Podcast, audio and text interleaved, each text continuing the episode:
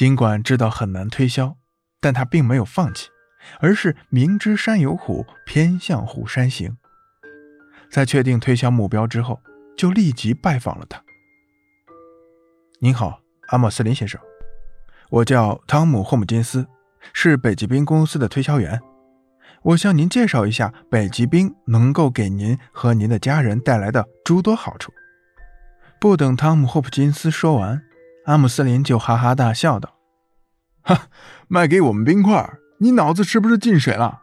我们周围都是天然的冰块，我们就生活在冰块之中啊！年轻人，你可真是有趣。我听到过很多关于你们国家的好产品，但冰块对我们来说……”真的一点也不稀罕，因为我们就住在冰块里面。说完这一席话之后，阿姆斯林做出了一个表示很奇怪的手势。汤姆·霍普金斯并没有因此而泄气，而是继续说道：“先生，您说的一点也没错，你们确实是住在冰块里面的。但是我能看出来，您是一位注重生活质量的人。我们都明白。”价格与质量总是连在一起的。您能解释一下您目前使用的冰为什么不花钱吗？阿莫斯林很自信地回答道：“这还不简单，因为这里到处都是冰，这些冰当然不值钱了。”汤姆·霍普金斯就顺着他的话说了下去：“您说的非常正确，您使用的冰都在您的周围，日日夜夜都无人管，是这样吗？”阿莫斯林回答道：“是的，是的，这种冰真是太多了。”汤姆·霍普金斯又继续说道：“那么，先生，您应该知道，这冰上有人留下的痕迹，邻居也在冰上清除鱼内脏，而且笨重的北极熊也在冰面上走来走去，那些企鹅也在水边留下脏物。您可以试想一下，这冰里面留下了多少动物的痕迹？”阿莫斯林听了汤姆·霍普金斯这一番话，立即露出一副十分厌恶的表情，不情愿地回应道：“我宁愿不去想这些东西。”汤姆·霍普金斯看到他这一副厌恶的表情，在心里暗暗发笑，然后说道：“也许这就是这里的冰不花钱的原因，也可以说是他经济核算的原因。”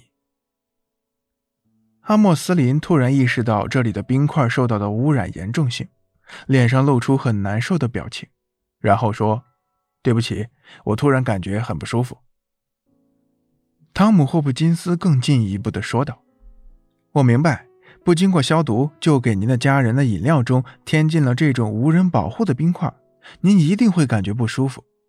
如果您想喝起来感觉舒服，那么一定要先消毒。”那你以前是怎么来消毒的？阿莫斯林稍加思索说道：“我想应该是煮沸吧。”汤姆·霍普金斯又追问道：“是的，先生，冰煮沸以后，它又变成了什么？”阿莫斯林毫不犹豫地说道：“水。”汤姆·霍普金斯又说道：“您这样不是在浪费自己的时间吗？”说到时间，如果您愿意在我这份协议上签上您的名字，那么今天晚上您的家人就能享受到最爱喝的干净卫生的北极冰块饮料。汤姆·霍普金斯说完这句话时，又忽然想起了什么，又问道：“对了，我很想知道您那位清除内脏的邻居的想法，他是否也乐意享受北极冰带来的好处？”最后。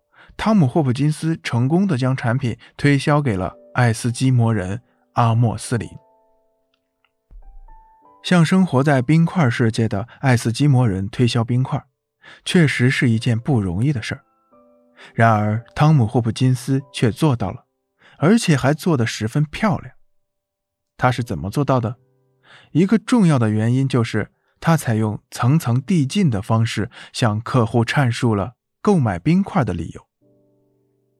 俗话说：“一分价钱一分货。”汤姆·霍普金斯明白客户的消费需求，他们也希望得到高质量的冰块，因此汤姆·霍普金斯以爱斯基摩人周围的冰块不花钱为主题展开叙述，层层推进，最终巧妙地说服爱斯基摩人阿莫斯林购买了冰块。